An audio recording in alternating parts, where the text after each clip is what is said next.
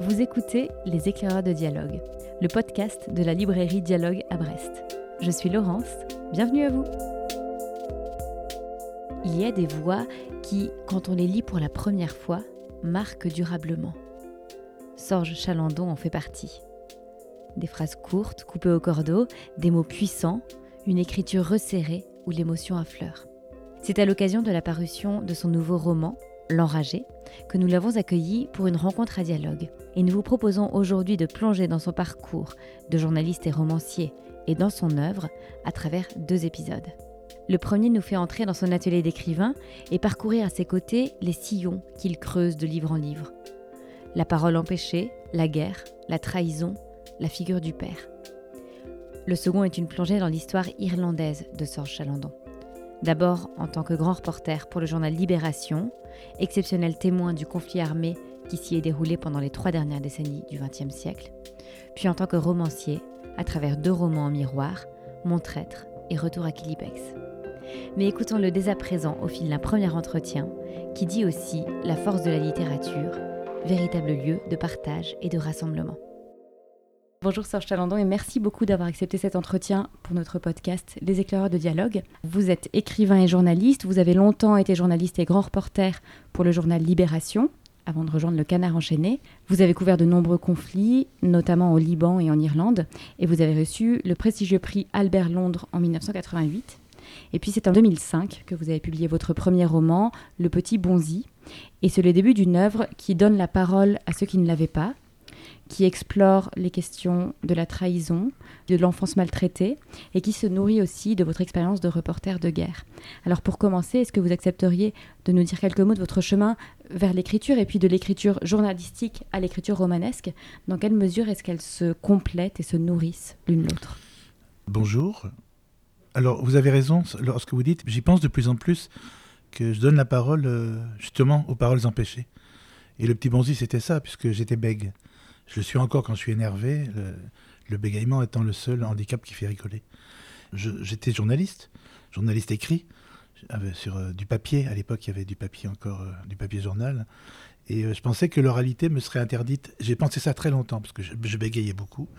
Et, je ne voulais pas écrire de roman, en fait. Je voulais écrire un roman que j'ai appelé Le Petit Bonzi, et qui était la douleur d'un enfant bègue. Qu'est-ce que c'est qu'être bègue lorsqu'on est enfant?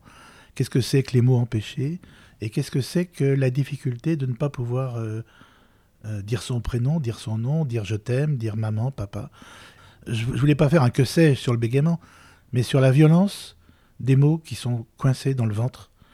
Et, donc, j'ai commencé en fait, et ça, me, touche ce que vous dites sur l'écriture empêchée ou interdite, ou donner la parole à, à cet empêchement-là, parce qu'en fait, j'ai commencé comme ça. Le petit bonzi, c'était la première fois, euh, c'est donner la parole à celui qui l'avait pas, donc un petit bègue que j'étais. Et c'est vrai qu'après, euh, d'abord, je pensais ne faire que ce livre-là. Je n'ai pas envie d'être romancier. Moi, j'étais journaliste, ça m'allait très bien. Je voulais juste dire, voilà, je suis bègue. C'est officiel, puisque j'ai fait un roman là-dessus même. Et en gros, ben, euh, tant pis pour vous. Soit vous en riez, soit vous n'en riez pas, mais en tout cas, c'est ma vie. Voilà, je suis bègue, c'est comme ça. Et j'ai aimé l'écriture romanesque. C'est-à-dire que tout d'un coup, je me suis rendu compte que en écrivant pour la fiction, pour le roman, même si c'est évidemment moi qui est dans Le Petit Bonzi et moi qui serais dans d'autres livres qui, sont nés de douleur ou nés euh, d'expériences journalistiques. Mais en tout cas, euh, j'ai aimé ce, vertige qui me permettait de ne plus m'intéresser à l'actualité, plus m'intéresser aux faits même. C'est-à-dire qu'un journaliste, euh, lorsqu'il est, moi j'ai fait donc des terrains de guerre, le journaliste va décrire quelqu'un qui est mort par terre. Le romancier va pouvoir demander à cette personne de se lever et de vivre. Et c'est ça qui me manquait. Moi, ce qui me manquait, c'était il fallait que je me lave de la guerre notamment, que je me lave de l'actualité, que je me lave de toutes ces choses épouvantables avec lesquelles on vit tous. Mais le journaliste vit d'abord en première ligne avec cela, et que je m'en lave en, en, faisant autre chose. Donc en, revisitant des lieux comme la guerre, euh, quand j'ai écrit le quatrième mur, euh, ou comme la trahison quand j'ai écrit mes livres sur l'Irlande, Mon traître et retour euh, à Killybegs, ou Un père violent quand j'ai écrit Profession du père et ces autres livres-là, c'est-à-dire que je ne voulais pas devenir romancier, mais je me suis aperçu qu'en faisant un pas de côté, en changeant de prénom, en changeant de visage, en changeant de profession dans un roman, je pouvais revisiter des choses qui m'étaient interdites avant, et notamment en tant que journaliste, parce qu'un journaliste euh, ne va pas parler de lui dans un article. Donc les romans me permettaient de parler de moi, c'est-à-dire de dire je, enfin. Quand j'étais reporter de guerre, par exemple, il m'est arrivé de pleurer dans le reportage de guerre, parce que c'était insupportable, une guerre, c'est insupportable, et je ne pensais pas être euh, qu'on serait rattrapé comme ça par des guerres que j'ai pu vivre euh, dans le passé, rattrapé par l'actualité. Mais ces larmes-là ne pouvaient pas être dans le journal. Je ne pouvais pas euh, parler de mes larmes dans un article de presse, tandis qu'en faisant un roman, en changeant de prénom, en changeant de nom, en changeant d'âge, en changeant de profession, je pouvais enfin pleurer comme je le voulais, ou être en colère comme je le voulais, ou même haïr comme je le voulais, parce que c'était un roman. Donc en fait, je suis passé du journalisme, je suis resté journaliste hein, euh, le jour, et j'écris pour le roman la, la nuit, parce que je trouve que les mots sont, sont différents la nuit. Même les hurlements sont chuchotés la nuit avec les mots. Et donc je, suis journaliste, mais je suis devenu aussi romancier pour, euh, pour me guérir de choses que j'avais pu vivre en tant que journaliste, de choses euh, violentes, de choses insupportables, de choses injustes, que je réparais un petit peu en étant romancier. Il y a donc eu 11 romans à ce jour. Euh, donc vous en avez cité quelques-uns, Mon traître et Retour à Kilibex, euh, qui reviennent euh, sur la trahison de Dennis Donaldson, une figure emblématique de l'Irak, vous avez bien connu. Le quatrième mur, ce roman bouleversant qui a reçu le prix Goncourt des lycéens et, et qui nous plonge dans, la guerre du Liban en 82. Et puis Profession du père et Enfant de salaud, qui creuse le sillon de l'enfance dans, un univers de violence. Vous disiez que ces romans, c'est ce qui vous permettait de, de pleurer, ce que vous ne pouviez pas faire en tant que journaliste. Et en fait, nous, en tant que lecteurs, quand on les lit, quand on y plonge même, ils ne peuvent pas non plus nous laisser indifférents parce qu'ils remuent aussi des, émotions fortes, ils nous les font éprouver, ils nous amènent à nous interroger très profondément aussi. Est-ce que à l'origine de ces romans, vous avez évoqué le mot, il y a nécessairement une colère, une révolte? Le déclencheur du roman, c'est une douleur que je porte en fait. J'ai porté le bégaiement longtemps, je le porte encore, euh, parce que ça, ça m'arrive, mais euh, c'est plutôt lié à l'enfance la, difficulté, après avoir été reporter de guerre, de revenir en paix, par exemple. Comme c'est difficile de revenir en paix. Parce qu'en fait, en guerre, c'est totalement inavouable ce que je vais dire, surtout en ce moment. Mais en guerre, parfois, on se sent bien. Il y a qu'on se sent bien parce qu'on est dans un lieu euh, où tout compte, où on ne joue plus avec euh, tiens, je serai là demain, puis je ne suis pas là, tiens, euh, je viens au rendez-vous et je ne viens pas. c'est un lieu, c'est toute une question de vie ou de mort. Donc euh, cette chose-là, la difficulté de revenir en paix, c'est-à-dire la difficulté de, de, revenir dans le monde des vivants, la difficulté de boire un, petit café en terrasse quand il fait beau, je ne comprenais plus cette, cette, importance-là. Je, ne vivais plus que pour retourner là-bas, parce que là-bas, j'avais l'impression d'abord que je servais à quelque chose en tant que journaliste, et que je vivais dans un lieu de la vie qui était tellement proche de la mort que j'avais plus le droit ni à l'erreur, j'avais plus le droit, je n'avais plus le droit qu'à la fraternité en fait. C'est-à-dire qu'il la, guerre m'a enseigné des choses que la peine m'a pas enseigné, c'était très particulier. En creux, la guerre m'a fait comprendre pourquoi il fallait aimer la paix, ce que je ne comprenais pas avant d'aller à la guerre. C'est-à-dire que la guerre m'a rappelé sans cesse le bonheur d'être en paix, mais ça a été difficile pour moi de me le réapproprier, ce bonheur-là. Donc euh, il y avait la, violence du, père aussi. La violence du père qui a, qui a, qui a brisé ma vie, brisé la, vie de, ma mère, de mon frère. Cette violence-là, je l'ai portée aussi euh, en croix pendant, pendant toute mon enfance et je la porte encore euh, quand, quand j'y pense. Il y a eu la trahison donc en Irlande. Il y a eu toutes ces choses-là. En fait, ce, sont, sont, presque des choses impératives. C'est-à-dire que, que ce qui fait toujours marrer, c'est quand j'entends quelqu'un qui dit j'ai l'angoisse d'une de la page blanche, un écrivain qui dit ça. Ou quand on demande à un écrivain est-ce que vous avez l'angoisse de la page blanche? Mais faites autre chose. Faites autre chose. Euh, allez jardiner, allez courir, allez travailler, occupez-vous de vos enfants. Moi, j'ai jamais eu cette angoisse-là parce que je me suis toujours assis pour commencer un roman parce que ce roman, il, m'empêchait de dormir en fait. Parce que ces images m'empêchaient de dormir, parce que les mots qui se pressaient dans mon ventre, dans ma tête, dans mon cœur, les mots sur la guerre, les mots sur la trahison, les mots sur le père, les mots sur la violence. J'ai écrit aussi une joie féroce quand ma femme et moi avons eu un cancer ensemble. C'est-à-dire que tous ces mots-là m'ont obligé à un moment donné à, écrire pour que tout sorte. Et, euh, donc je, ne me dis pas, tiens, qu'est-ce que je peux faire aujourd'hui Mais tout d'un coup, je, sais que je vis depuis un certain temps avec, euh, avec quelque, quelque, chose qui m'empêche de vivre, en fait, qui, qui m'empêche d'avancer. Et il faut que ces choses-là soient mises sur le papier.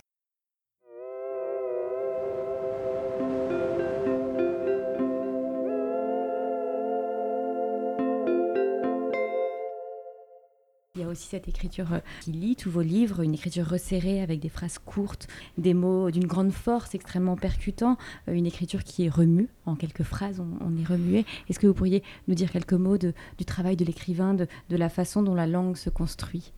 En fait, c'est étrange, c'est ni un, travail ni un style. Encore une fois, c'est euh, c'est une obligation. Donc j'ai été bègue, enfant. Et le bégaiement m'a appris à, respecter les mots. Parce que je ne pouvais, pas dire les mots. Donc chaque fois qu'il fallait que je dise un mot, il fallait que ce soit le mot juste. Ça, c'était à l'oralité. Mais après, quand je me suis mis à écrire, c'était la même chose. Je, déteste les mots en trop. Il y a trop de mots, il y, en a, il y a trop de mots partout. À la radio, à la télé, dans la rue, il y a, trop de mots. Moi, ce que, j'aime, c'est lorsque le mot se suffit. J'ai donné des, des, cours de journalisme, notamment à l'école supérieure de journalisme de Lille, et je faisais travailler les jeunes sur euh, les choses les plus difficiles en journalisme, le fait divers. Et le viol notamment, sur le viol. Donc vous imaginez un article sur le viol. Aucun journaliste, garçon et fille, aucun n'a écrit le mot viol tout seul. Chaque, tous ont écrit viol épouvantable, viol abominable. Je me disais, mais attendez, l'épouvante est dans le mot.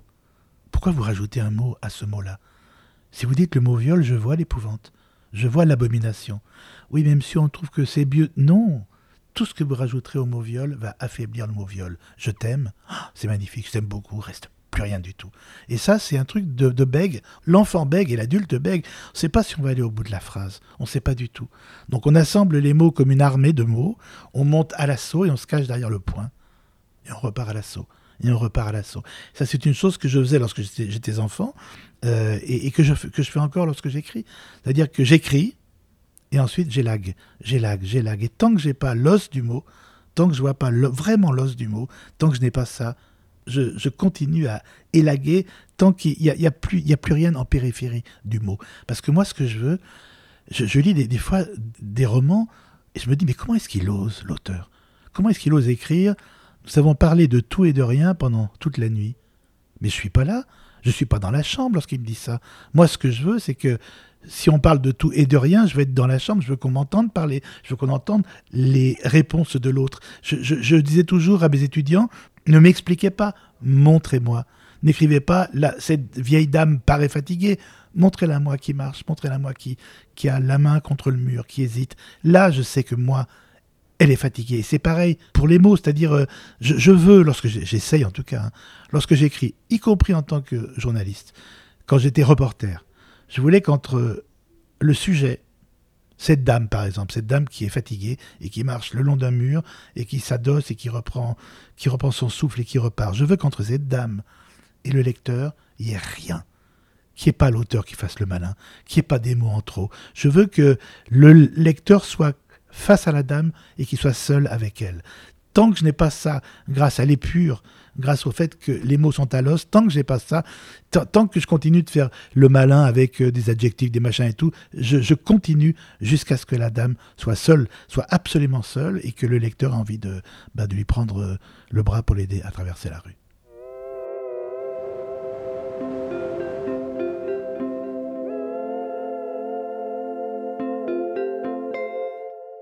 Ce qu'on me demande souvent, c'est mais est-ce que ça te guérit d'écrire? Pas une seconde, pas du tout ça ne sert pas à ça du tout. Il n'y a que si je voulais guérir de, de la guerre ou guérir euh, du cancer ou, ou guérir d'un père fou, etc., il y a, y, a, y, a, y a des thérapies pour ça, il y a des médecins pour ça. Là, quand, quand j'écris, c'est pas du tout dans le but d'aller mieux. J'écris dans le but de, de mettre à distance et dans le but de partager. Chaque fois que j'écris un livre, quel que soit le sujet, aucune personne vient me voir en disant Ah, mon pauvre, vous avez souffert. Personne. Les gens me parlent de leur souffrance à eux. Donc je ne guéris pas, je partage.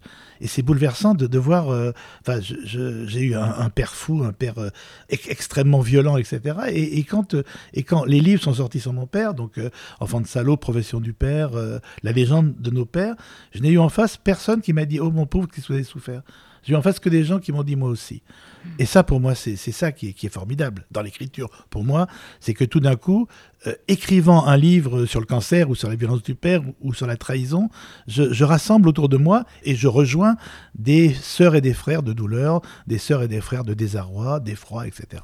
Et c'est ça, c'est ça que j'aime. C'est-à-dire que quand on pense que j'écris pour, pour, guérir ce, mot de résilience qui est tellement mal employé en ce moment. C'est dommage, c'est un très joli mot, mais il est mal employé tout le temps. Je, n'écris pas pour m'aider à être résilient, j'écris pour, euh, pour avoir euh, en face de moi des gens qui ont vécu la même chose et qui m'en parlent. Et donc c'est une sorte de petite boule de neige qui part du haut de la montagne. Et quand j'arrive en bas, eh bien la, la, la, boule de neige, elle est immense et elle n'est pas que de moi. Tout le monde, tout le monde est venu s'agréger, ça fait une boule de neige euh, générale. Et c'est pour ça que je suis, très touché lorsque les gens viennent parce que lorsque je suis avec des lecteurs, lorsque je suis avec euh, euh, des, gens qui ont lu ou pas, ou qui vont lire ou pas, en fait, ils me parlent d'eux toujours. Donc j'ai l'impression d'être autre chose qu'un écrivain et d'autre chose qu'un conteur. J'ai l'impression d'être l'un de leurs copains ou, même leur père s'ils sont plus jeunes ou même euh, leurs frères s'ils ont mon âge. Et ensemble, on parle, on parle de ce qui m'est arrivé parce que ça leur est arrivé. Et les, les, plus jolis compliments que puissent me faire, souvent, c'est ah, Votre livre, j'aurais pu l'écrire parce que j'ai souffert ça. Et j'adore ça. C'est vrai que je trouve ça extrêmement orgueilleux, en fait, d'écrire un livre. C'est orgueilleux de l'écrire, c'est difficile.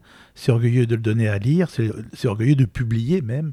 Et donc toutes ces rencontres que je fais sont pour moi un moyen de d'excuser le fait de l'avoir fait, excuser la parution, excuser l'écriture, excuser le côté obscène de euh, pourquoi moi je pourrais parler de ma vie, même en en faisant un roman, et pourquoi d'autres ne pourrais pas le faire. Donc moi, dans toutes les rencontres, dans, toutes les, salons de livres, je viens humblement dire je suis l'un de vous.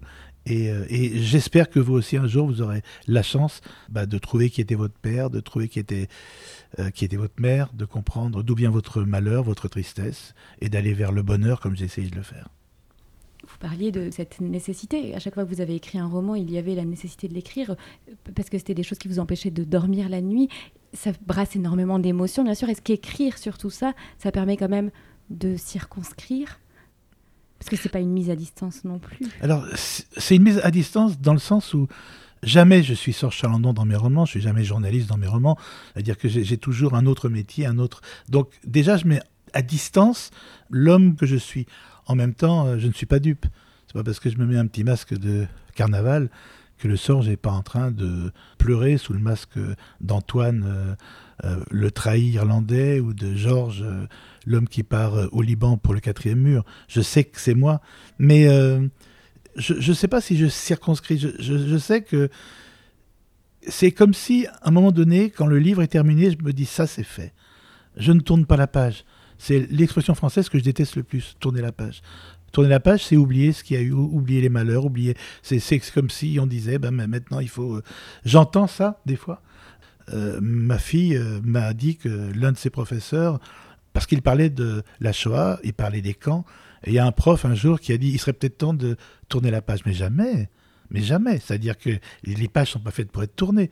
Elles sont faites pour être lues, elles sont faites pour être rester ouvertes pour l'éternité.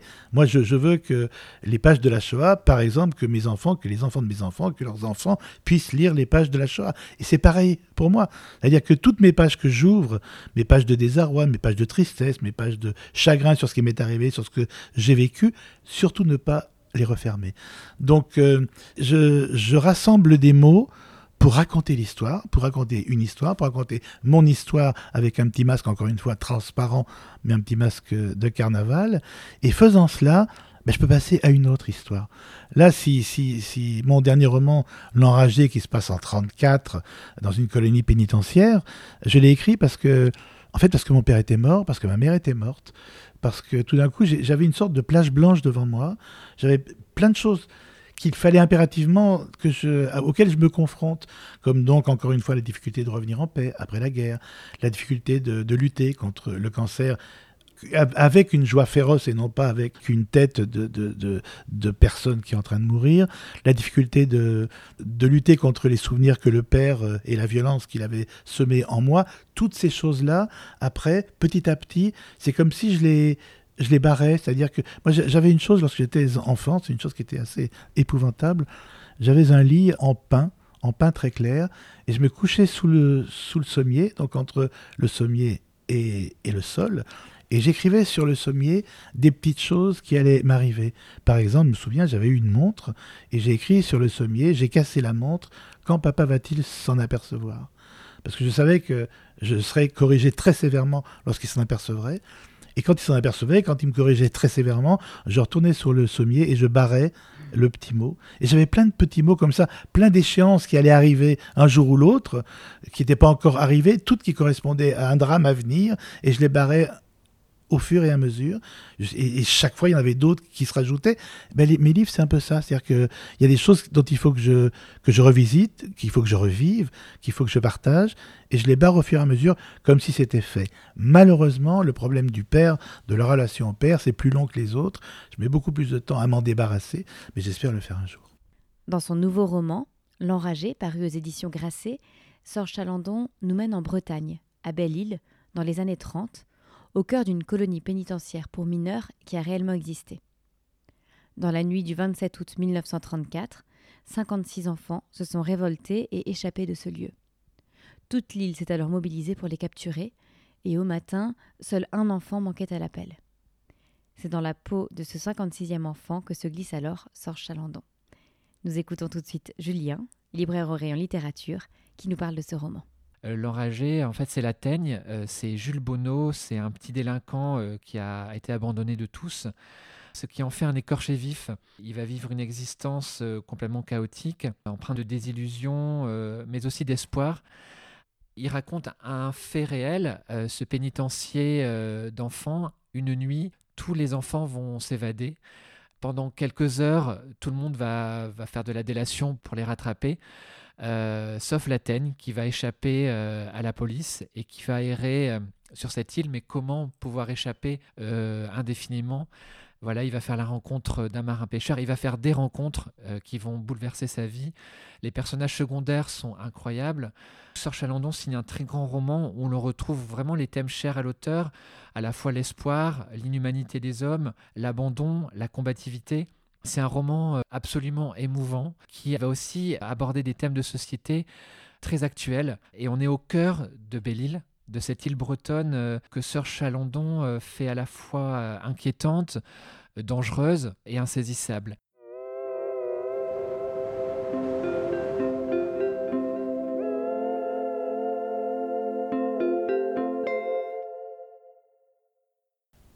Alors il y a plusieurs de vos livres ceux qui parlent du père notamment, où vos personnages principaux sont des enfants qui utilisent le jeu, enfin notamment dans l'oragé, là le dernier. Euh, qu'est-ce que ça implique en termes de, en termes de voix du personnage, en termes de lien au personnage aussi? Écoutez, moi, moi j'ai maintenant 71 ans, et en fait j'ai encore des peurs d'enfants. Je, je pense que l'enfant qui est en moi n'a jamais pu grandir. Alors je suis père maintenant, j'ai trois filles, donc euh, je suis adulte et je suis père, mais dans l'obscurité, je me sens enfant. C'est-à-dire que je ne sais pas si j'aurai le temps, parce que la, vie passe vite, mais un, jour j'aimerais que l'enfant pose la plume et que l'adulte la prenne. C'est comme si effectivement tous mes livres avaient été écrits par un enfant. Et ça me va, moi. Mais, même si, par exemple, L'Enragé, le dernier, c'est un jeune, euh, une sorte de, de, jeune petite teigne euh, de 17 ans, 18 ans, 19 ans. Euh, on voit le temps qui passe, qui nous raconte. Évidemment, il va raconter avec mes mots à moi. Parce que je ne vais pas commencer à faire parler un gamin comme il parlerait dans les années 30. oui, alors soudain, je, je, tape dans la porte avec, un coup de latte et tout, ça ne m'intéresse pas du tout. Je veux lui offrir une langue française, je veux lui offrir une, une belle langue, etc. Mais toujours, je me mets dans la peau de l'enfant. Et c'est beaucoup plus simple pour moi. Peut-être que j'aurais du mal à écrire, euh, à être père dans un roman, à être père, à demander à mes filles de ranger leur chambre, par exemple, ce qu'on fait chaque jour. Mais je, pense que je ne saurais pas l'écrire. En revanche, mon père qui hurle pour que je range la mienne, là, je connais par cœur. Et là, je sais écrire ça. C'est comme l'amour, c'est une chose, euh, c'est très particulier. En fait, c'est ce qui me manque. J'ai pas eu d'amour étant enfant, j'ai pas eu de tendresse. Euh, c'est tout bête. C'est et, quand je dis ça, c'est pas obscène, hein, c'est juste une information que je délivre parce qu'elle me hante. Je ne connais pas l'odeur de ma mère, l'odeur de la peau de ma mère, l'odeur que n'importe quel enfant, lorsque sa mère se penche pour l'embrasser le soir, il y a une odeur de maman. Je connais pas euh, la main de mon père, je connais que les poings de mon père. Et toutes ces choses-là, pour l'éternité, ça va me, ça va me hanter. Et donc quand j'écris, quel que soit le sujet, il y a, l'enfant en moi, toujours, toujours. Ce qui donne une force parce que c'est un enfant qui a vieilli, et c'est un enfant maintenant qui peut répondre, un enfant qui peut se défendre, un enfant qui peut combattre. Mais c'est une faiblesse épouvantable aussi parce que je, me sens très euh, amoindri par rapport à des hommes ou à des femmes qui ont accepté leur statut d'homme et de femme. Moi, je, sais que quand, euh, dans les scènes de guerre, quand je me retrouvais dans des scènes de guerre, dans des massacres, euh, dans des violences, dans des bombardements, celui qui pleurait, c'était l'enfant qui pleurait en moi. C'était pas le journaliste qui était choqué par ce qu'il voyait, c'était l'enfant. C'est-à-dire que je pleurais comme un enfant, je hoquetais comme un enfant. Et ça, c'est quelque chose qui est euh, dont, je, dont je me séparerai pas et j'ai pas envie. J'ai pas envie de m'en séparer. Mais c'est très particulier quand euh, vos enfants, mes filles, elles m'ont vu pleurer une fois ou deux et elles sont totalement euh, désarçonnées parce que tout d'un coup, leur, leur papa n'a pas le droit de pleurer comme elles pleurent, elles. Il faut que le père reste le père et non pas un enfant. Et ça, ça les déstabilise. Alors, je fais extrêmement attention à ça. La question du père, elle est extrêmement présente dans tous vos livres. Euh, la recherche du père. La recherche du père. Il y a beaucoup de personnages de pères euh, tyranniques, mm. violents, euh, mm. menteurs. Et là, dans l'enragé, il y a des pères de substitution qui arrivent pour le, personnage principal, donc qui s'appelle Jules, Jules Bonneau. Et là, il y a trois, on pourrait dire trois pères de substitution qui sont aimants, qui sont honnêtes, qui sont droits. Mm. Est-ce qu'il y a eu un cap qui a été passé en les écrivant? Non, il n'y a pas eu un cap, il y a un regret, toujours. C'est-à-dire que, en, fait, dans, chacun de mes romans, c'est bizarre, je, suis en train de dire des choses que, que je dis pas habituellement, mais dans chacun de mes romans, quand on regarde l'âge du héros, il a l'âge de mon père. Par exemple, dans les romans irlandais, le traître irlandais qui était mon ami, il a été exécuté à 55 ans. Dans mon roman, il est exécuté à, à 81 ans, qui était l'âge de mon père. J'ai donné à plein de mes personnages de romans euh, l'attitude de mon père, le visage de mon père, l'âge de mon père, les vêtements de mon père. Et chaque fois, lui c'est le héros négatif, le traite par exemple, et à chaque fois dans d'autres romans, il y a un personnage qui compte, qui est important, et qui est le père de, de substitution, l'homme bien, juste l'homme bien. Parce que mon, mon père, quand même, c'est très étrange, il a porté cinq uniformes en quatre ans pendant la guerre, ce que personne n'a jamais fait. Il y a des petits Français qui sont passés à l'ennemi, même qui sont revenus après, mais qui ont porté cinq uniformes euh, de, toutes les armées en présence. Ça ne ça n'est jamais fait. Et le seul uniforme que mon père n'ait jamais porté, c'est celui de papa en fait. C'est-à-dire, c'est le. Je, dis n'importe quoi, mais c'était l'image de. Moi, je suis né en 52. Donc, l'image du père, c'était le pyjama. Euh, c'était le pyjama euh, rayé, assis au bord du lit, qui raconte une histoire à son fils. Cet uniforme-là, je n'ai jamais eu. Ce père-là, je n'ai jamais eu. Ces histoires-là, je ne les ai jamais eues. Et donc, quand j'écris des romans, là, quand j'écris euh, L'Enragé, j'ai besoin que mon petit Jules, mon petit héros, j'ai besoin que mon petit moi des années 30 tout d'un coup qu'il rencontre des, des, vrais hommes, quoi. Des vrais hommes, et pas dans le sens masculin, mais des hommes dans le sens humain, dans le sens de l'humanité. Et j'ai besoin qu'ils rencontrent, euh, là, là, ce sont, ce sont des marins-pêcheurs, mais ils sont juste normaux. Ils sont même pas héroïques. Ils sont juste normalement aimants, normalement tendres, normalement durs aussi quand il le, faut. Mais, et quand j'écris ça, chaque fois que j'écris ça, je, sais que c'est ce que j'aurais aimé. Enfin, moi, quand, quand euh, la chose qui me fait le plus de qui maintenant, qui m'a fait un peu de peine, maintenant ça fait plus de peine, non, ça, fait plutôt rire. C'est les gens qui me disent dans un salon du livre, par exemple, quelle chance vous avez eu d'être un enfant battu, grâce à ça vous pouvez écrire des romans formidables. Et je dis, mais attendez, j'aurais tellement préféré avoir un, je sais pas, un père instituteur, laïque, euh, sympa, euh, qui m'enseigne euh, la grammaire, le vocabulaire, la morale, et puis que je puisse écrire sur ma fiche d'école lorsque j'arrive, profession du père, instituteur, et non pas un fou qui m'obligeait à écrire agent secret sur ma fiche. Juste ça, et donc chaque fois que je peux, alors je ne tue pas mon père, je n'en finis pas avec mon père, mais je mets mon père en scène dans des personnages qui, qui, existent, et de l'autre côté, je mets un pendant. Et ce pendant-là, bah, ce sont euh, tous ces hommes qui m'ont manqué, tous ces pères qui m'ont manqué. Je, sais pas, même si ce sont des, des pères de substitution, ou si c'est peut-être aussi le père que j'essaye d'être, moi. C'est-à-dire que je mets en scène des petits moi que j'aurais aimé avoir en, grand moi, en père. Et moi, maintenant, je, suis père, donc je fais extrêmement attention de, non de pas être le contraire de ce qu'il était, parce que si ma vie ne consiste qu'à être le contraire de ce que mon père était, c'est un échec. Mais en revanche, d'être un homme normal, un père normal et euh, d'aimer normalement. Et vous pouvez pas vous imaginer jamais. Jamais mes parents m'ont dit je t'aime, par exemple. C'est un truc qui n'existait pas entre nous. Peut-être que c'est l'époque aussi. Hein. Mais en tout cas, ce je t'aime n'existait pas. Quand mes filles, aujourd'hui, pour pour tout et pour rien, m'envoie des petits textos avec un cœur rouge. Mais pour moi, je trouve, mais c'est bouleversant parce que on sait, on a appris à se dire je t'aime, j'ai appris à leur dire je t'aime, elles ont appris à me le dire aussi, et ça, c'est une revanche formidable. En exergue de ce roman, L'Enragé, vous placez une citation de l'enfant de Mhm. Jules Vallès qui dit donc à tous ceux qui crevèrent d'ennui au collège et qu'on fit pleurer dans la famille, qui pendant leur enfance furent tyrannisés par leur maître ou rossés par leurs parents, je dédie ce livre. Alors l'enfance, c'est un livre très important pour vous, je crois. Est-ce que peut-être vous accepteriez de nous en dire quelques mots, de nous dire peut-être quelques mots de l'importance plus générale des, livres et, peut-être de nous parler d'une lecture récente?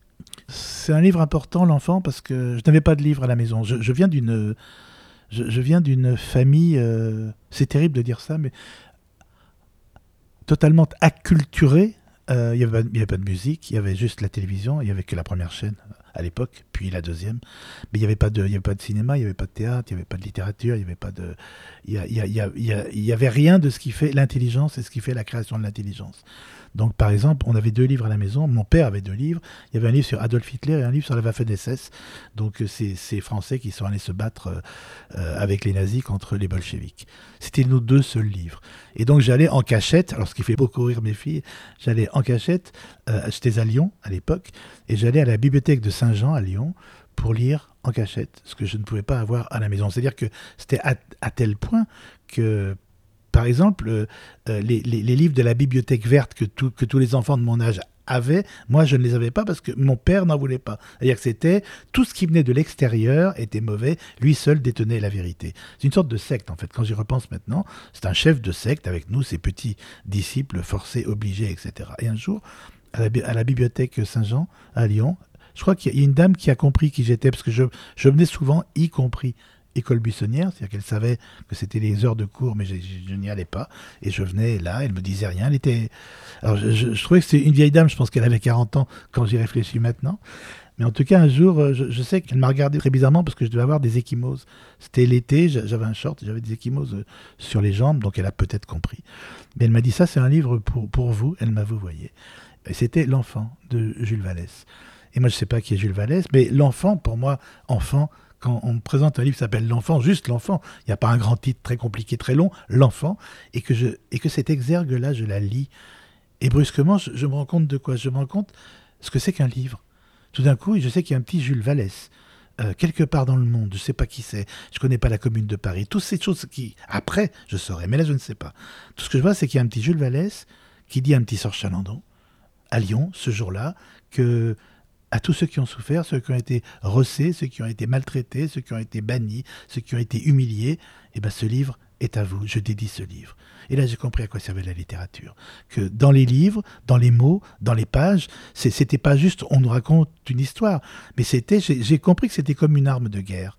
Et moi, ce qui m'a beaucoup touché après, c'est que je me suis euh, précipité sur tous les enfants qui avaient souffert. J'ai lu les, les hauts murs euh, euh, d'Auguste Le Breton, j'ai lu Poil de carotte, j'ai lu tout, tout- tous ces livres où des enfants étaient enfermés et souffrant.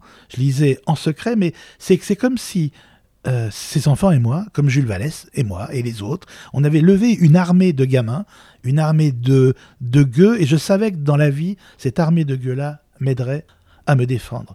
Et surtout, ce qui est important pour moi, c'est que je n'étais pas seul.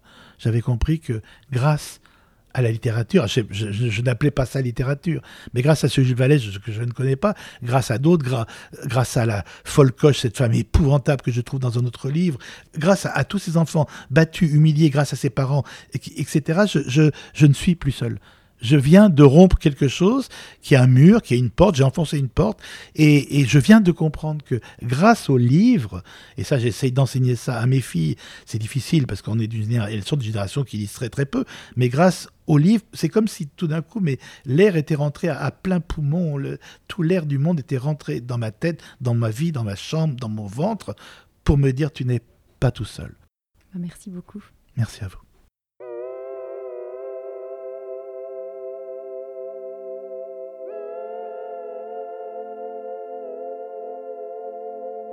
C'est la fin de ce premier épisode des Écœurs de dialogue avec Sorge Chalandon.